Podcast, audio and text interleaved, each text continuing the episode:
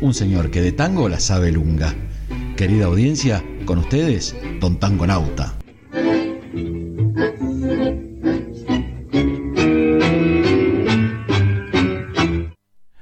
Don Tangonauta. Qué presentación que tiene Don Tangonauta, ¿eh? Qué bárbaro.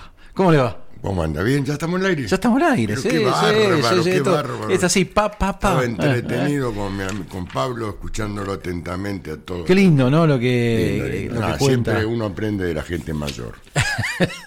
bueno. Usted es malo, ¿eh? Ah, no, sí es mayor. Es mayor de edad. Yo no dije que sea mayor que yo. Eh, sí, bueno, antes que nada, un Bueno. saludo a la inestimable audiencia de la 103.3, a Eduardo, el señor operador, a vos, a Pablo, a Ceci.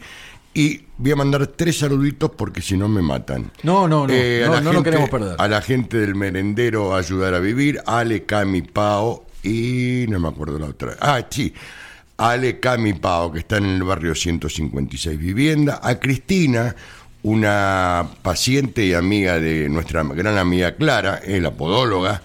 Eh, Cristina también nos pide saludos de la calle Padre Ticera. Omar de los Molles, por supuesto. Por supuesto. A Lilia Belioli, en fin, a todos y a todas que nos sintonizan y nos acompañan todas las mañanas. Y a Clara Podóloga, 11 66 90 45 08, especialista en pie diabético, atención a domicilio. Hoy hablé con la señora Delito, ya le pasé el, el teléfono de Clara para que aproveche el, vi- el viaje ese de podología que nos brinda Clara casi todas las semanas. Sí, señor. Y a Chita Boquiqueo ya le voy a llevar los alfajores. Que me, Eso, che. Me olvidé, me no, olvidé. No, ¿cómo se olvidó? y me olvidé porque no nos damos abasto. No damos abasto. Bueno. Bueno, muy bien. Este, mucha repercusión de la primera parte del informe sobre Tita Merelo, Ah. eh, muy interesante, con muchas repercusiones, además, este, en la, en el, nuestro canal de YouTube, ¿eh? muchas sí, repercusiones. tuve muchos, eh, que- tuve un agradecimiento muy especial de una persona muy mayor que llegó a conocerla, Tita, y me dice, me hiciste llorar con una Magdalena. Mire, mire. Así que lo que viene va a ser peor. eh. No, no, no. Va a ser mejor. Mejor, pero bueno, Pero siempre prepárense, claro. prepárense Para que- la cuestión emotiva. Pero bueno, se viene este, esta segunda parte, entonces. Segunda parte. del la informe- señora, de la Merelo. Vamos la- a llamarla la Merelo. La Merelo. Usted ya me va como. Como, como ella le gustaba, como ella le gustaba. ¿Eh? Ella era la Merelo. Bien, bien. Así que, no sé, vamos directamente. Vamos, arrancamos con la al música. primer temita musical, si le parece bien. Claro.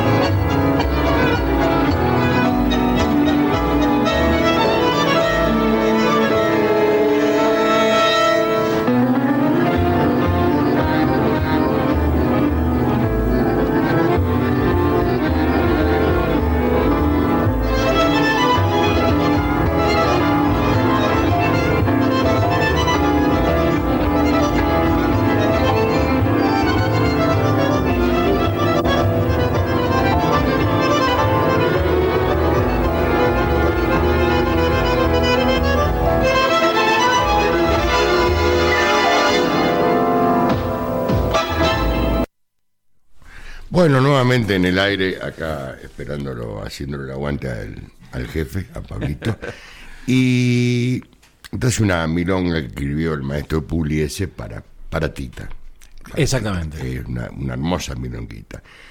Yo le hago una pregunta. Si usted la tuviera que presentar y la tuviera el placer y el milagro de tenerla acá, ¿cómo la presentaría la señora Merelo?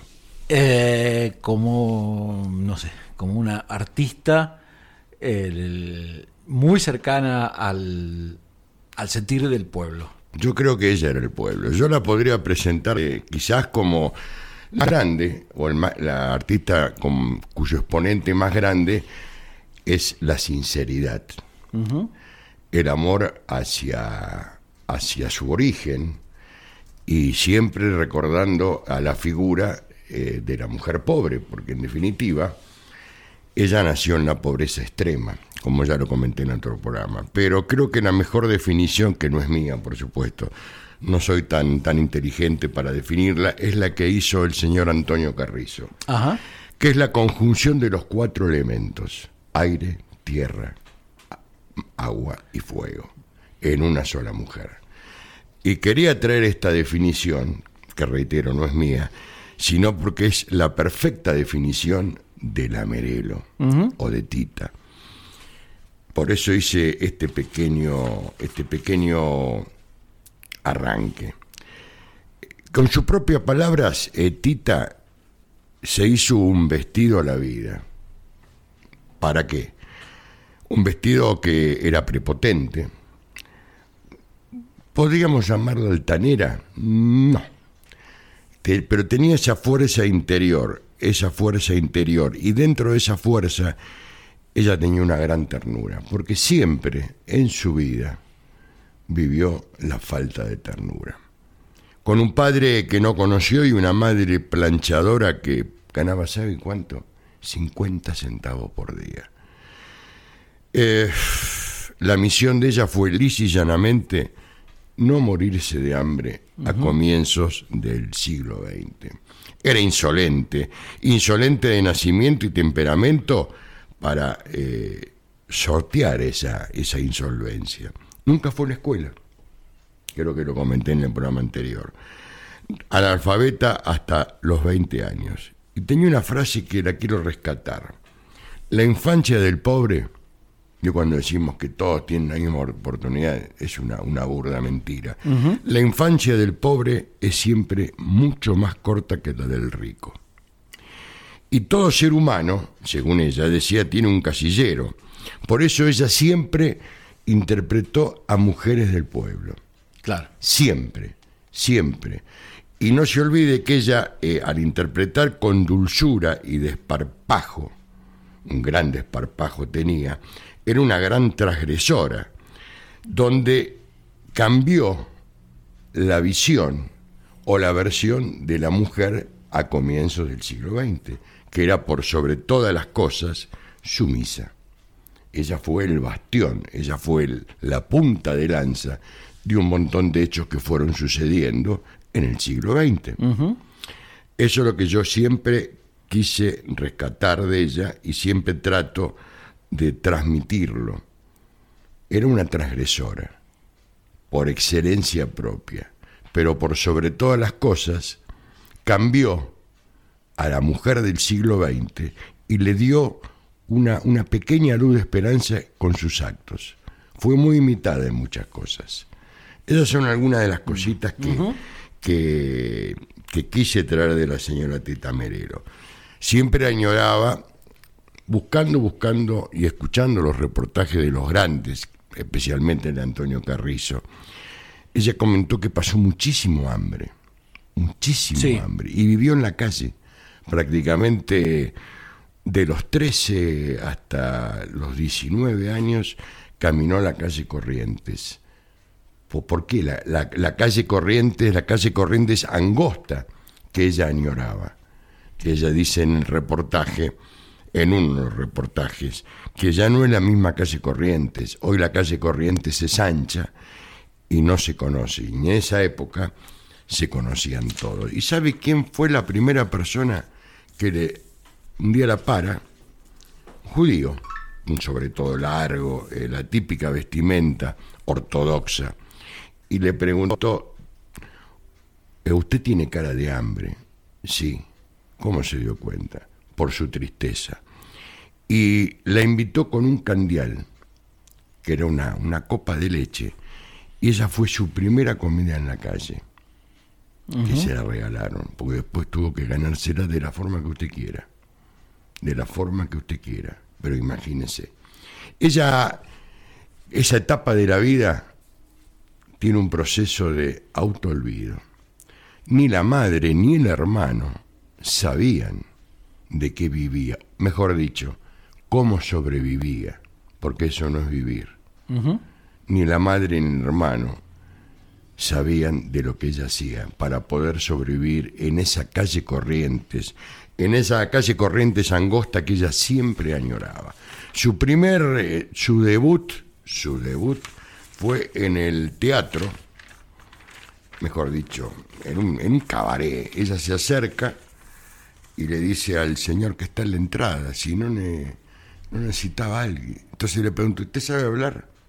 Como dije, era analfabeta, ella no sabía, no distinguía la A de la O. Sí.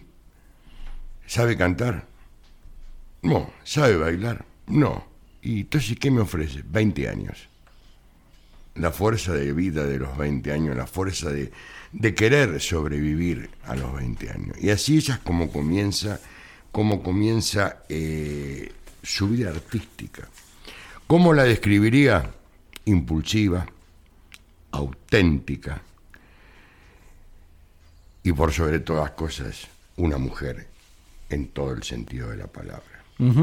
Sí, exactamente. Acá me llegaba este, este mensaje que, me parece interesante, ¿no? Que justamente, esto que María Angélica, muchísimas gracias por, por el mensaje, lo tengo a posteriori de lo que... Ah, bien, lo va a retomar. Sí, lo, que me vino bien de, memoria. Algún día yo me, voy a ordenar con todo este lío de papeles que tengo.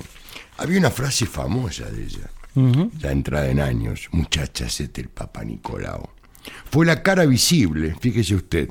Recuerda que yo hace en programas anteriores, cuando fue el tema de que la Organización Mundial de la Salud determinó que el pezón tenía gérmenes y que misteriosamente aparece la leche eh, Nestlé C26. Es una casualidad. Eh, casualidad Pero por favor, ¿se acuerda del gran defensor que era en ese momento el paladín fue el doctor Florencio Escardoma, y él escribía con un seudónimo que era Piolín de Macramé.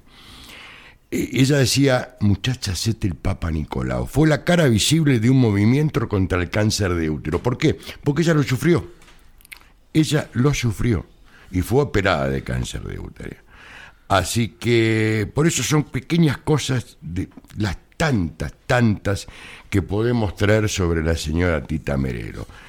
Eh, hay una frase que ella deja o transmite en la presentación del, al final del reportaje con el gran maestro Antonio Carrizo, que quisiera que todos los locutores o pseudo-locutores algún día me lo escucharan para saber cómo se hace un reportaje, fundamentalmente dejando hablar al entrevistado, porque veo que a veces los locutores tenemos ese problema, queremos ser más importante que el entrevistado, no. Ella decía, a todos los argentinos, esto fue el final, les pido que no se olviden de mí. Gracias por creer que fui algo más de lo que soy. Le repito, a todos los argentinos les pido que no se olviden de mí. Gracias por creer que fui algo más de lo que soy. Creo que define automáticamente, define perfectamente, define perfectamente lo que era la Merelo. Muy bien, muy interesante. Muy más, ¿eh? pero bueno, pero, pasa que tenemos que hacer eternos programas.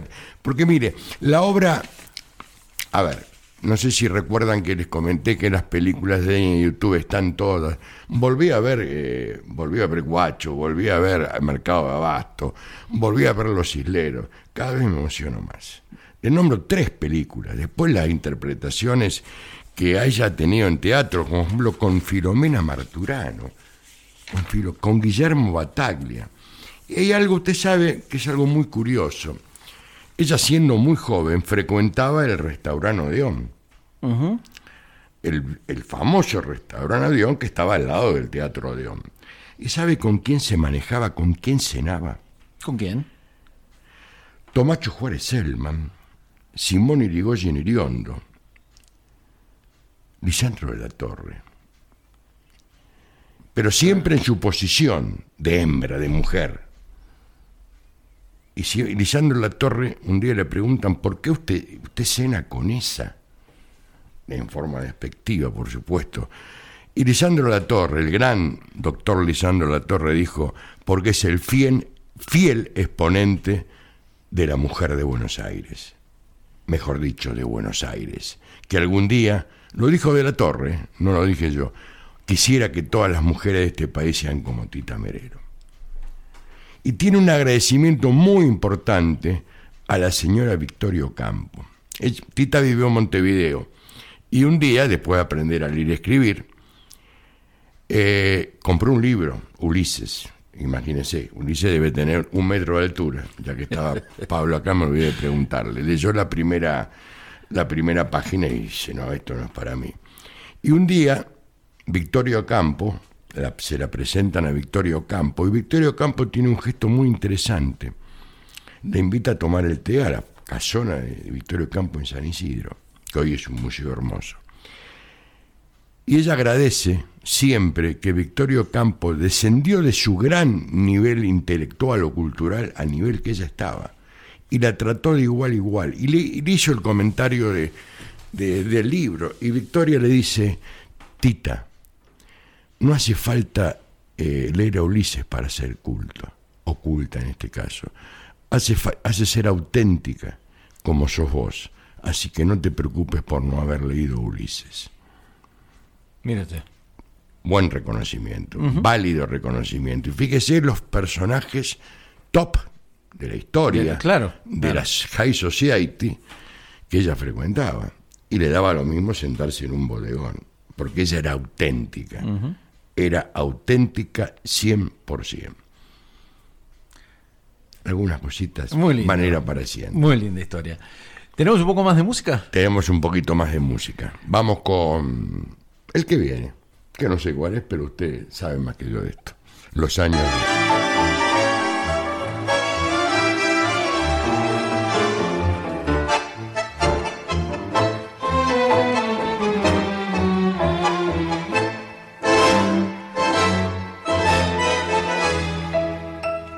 Voz de un hombre me persigue en el recuerdo, en el recuerdo tormentoso del ayer era una voz que suplicaba mi conciencia que fuera buena, que lo quisiera bien. Son mis sentidos que te gritan que regreses. Es mi tormenta la que aflora con tu voz. Es llamarada el quererte y no tenerte. Que late para ti mi corazón. Llamarada es oír desde las sombras esa voz que a mí me nombra, que la busco y que no está. Llamarada es sentir sobre mi boca todo el fuego de tu boca que me quema y que se va. Llamarada es oír la que me nombra es correr tras una sombra imposible de alcanzar Estoy pagada con castigo al recordarte. Mi sangre grita que me quieras otra vez. Temor de vida que se escapa con el tiempo y no tenerte de nuevo como ayer. Es llamarada a recordarte con la sangre, saber que nunca, nunca más ya te veré. Mirar mis sienes que blanquean y detienen con mil recuerdos esta angustia de querer llamarada. Es oír desde las sombras esa voz que a mí me nombra, que la busco y que no está. Llamarada es sentir sobre mi boca todo el fuego de tu boca que me quema y que se va. Llamarada es oír la que me nombra y es correr tras una sombra imposible de alcanzar.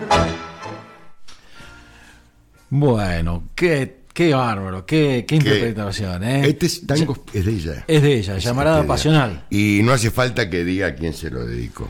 Al gran amor de su vida, el señor Luis Andrini. Ay. Gracias a Marina Merquerian, colega de esta radio, y bueno, me dijo que hay eh, algunos aspectos de la vida no los conocía y que agradece. Eso Sí, sí, que porque mientras, mientras pasaba las canciones sigue llegando los mensajes de felicitación a, a, a Don Tangonauta por esta, esta, este informe sobre Tita Merelo que ha tenido como un impacto. Hay muchísimo más, le diría que me animaría hasta hacer ópera, ya- pero ya sería mucho. Me- hay cosas que, me, que por respeto a la historia me las reservo. Bien, bien, pero la verdad es que este, con esto, la verdad que hemos, hemos conocido a este personaje y disfrutado. Yo creo que este se ha personaje. conocido más como ser humano. Claro. Como ser humano, como ser humano. Este, y bueno, y, y los llamados y los reconocimientos que va recibiendo Don Tangonauta, este, así lo, así lo demuestra. Y les reitero, no dejen de disfrutar, no de ver, de disfrutar en el canal de YouTube, amén de lo que está de nosotros, mira vos y Tangonauta y, y el equipo, las películas de ella. Por supuesto. No dejen, de- porque eso es disfrutar el cine, un cine que ya lamentablemente no lo vamos a tener, porque no tenemos intérpretes de la calidad. Victorio Gassman, esto se lo comento, en un día en un reportaje que le hicieron en Europa, para ella nombró Argentina y dice, Argentina, la tita. Dos cositas Dele. para la gente. En la Salón de las Mujeres de nuestra Casa Rosada hay un retrato de ella junto a las grandes mujeres de la Argentina. Totalmente merecido. Y usted sabe que hay un satélite que estuvo tres años en el cielo con el nombre de Tita Merelo. No, con Tita. no me acuerdo. En homenaje, en, en- en homenaje, en homenaje a Tita, eh, Rusia mandó un cohete al espacio con treinta y pico de satélites. Que durante- creo que fue en el 2014, si mal no recuerdo, el lanzamiento. Con 30 satélites de diferentes países. Cada satélite tenía que tener un nombre. Y el gobierno argentino, con muy buen tino, determinó que ese satélite tenía que tener el nombre de Tita. ¿Por qué? Por la señora Tita Merelo. Mire usted. No, no, no, no, no tenía. Pequeños datos que Hermosa, hermosa me gusta historia. transmitirle y compartir con la amable inestimable audiencia de la 103.3. Así es, hermosa historia. Eh, déjeme además agradecer, antes de, de seguir cerrando, eh, eh, agradecerle a Clara, eh, nuestra podóloga, que nos ofrece este sorteos, eh, otro sorteo. Bueno, eh, para, la, para todas las semanas me dijo. para todas las semanas. Así Bueno. que eh, siempre y cuando quien gane, digamos, sea de la Villa de Merlo. Sí, sí, cuestión- tiene que ser de Merlo por una razón lógica. Este, pero muchísimas gracias, Clara. Eh, eh, Tienen por ahí el... Es como no, El 11, mire, lo, debo- lo tendría que tener de memoria.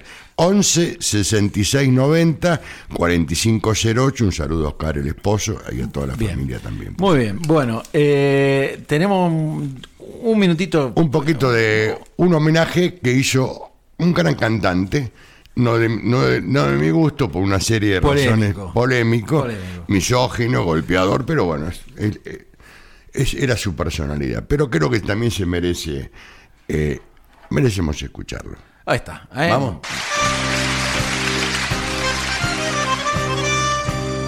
Te pintaron las cejas con dos pinceladas de asfalto caliente y quedó Buenos Aires dibujada en tu frente. Y esa pena de amor que agrandó tus ojeras faltando a la cita, no pudiste borrarla ni con agua bendita.